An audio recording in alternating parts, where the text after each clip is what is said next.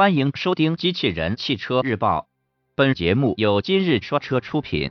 欢迎搜索关注“今日说车”栏目，了解汽车圈新鲜事。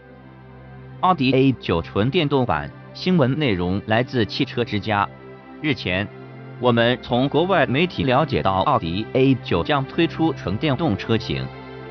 据悉，新车或命名为奥迪 A9 e-tron，并搭载三台电动机。未来将与特斯拉纯电动汽车进行抗衡。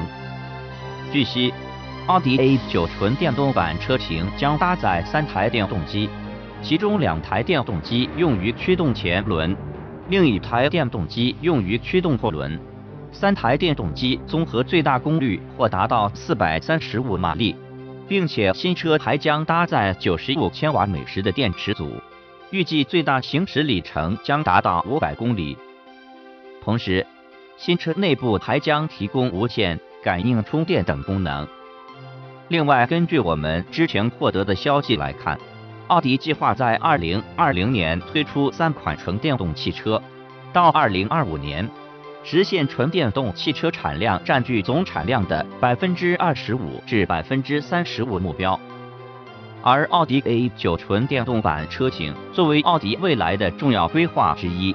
很有可能在二零二零年推出。除此之外，奥迪也在计划推出一款纯电动 SUV 车型，该车或将与奥迪 A9 纯电动版共享动力系统和各项车内配置。播报完毕，感谢关注。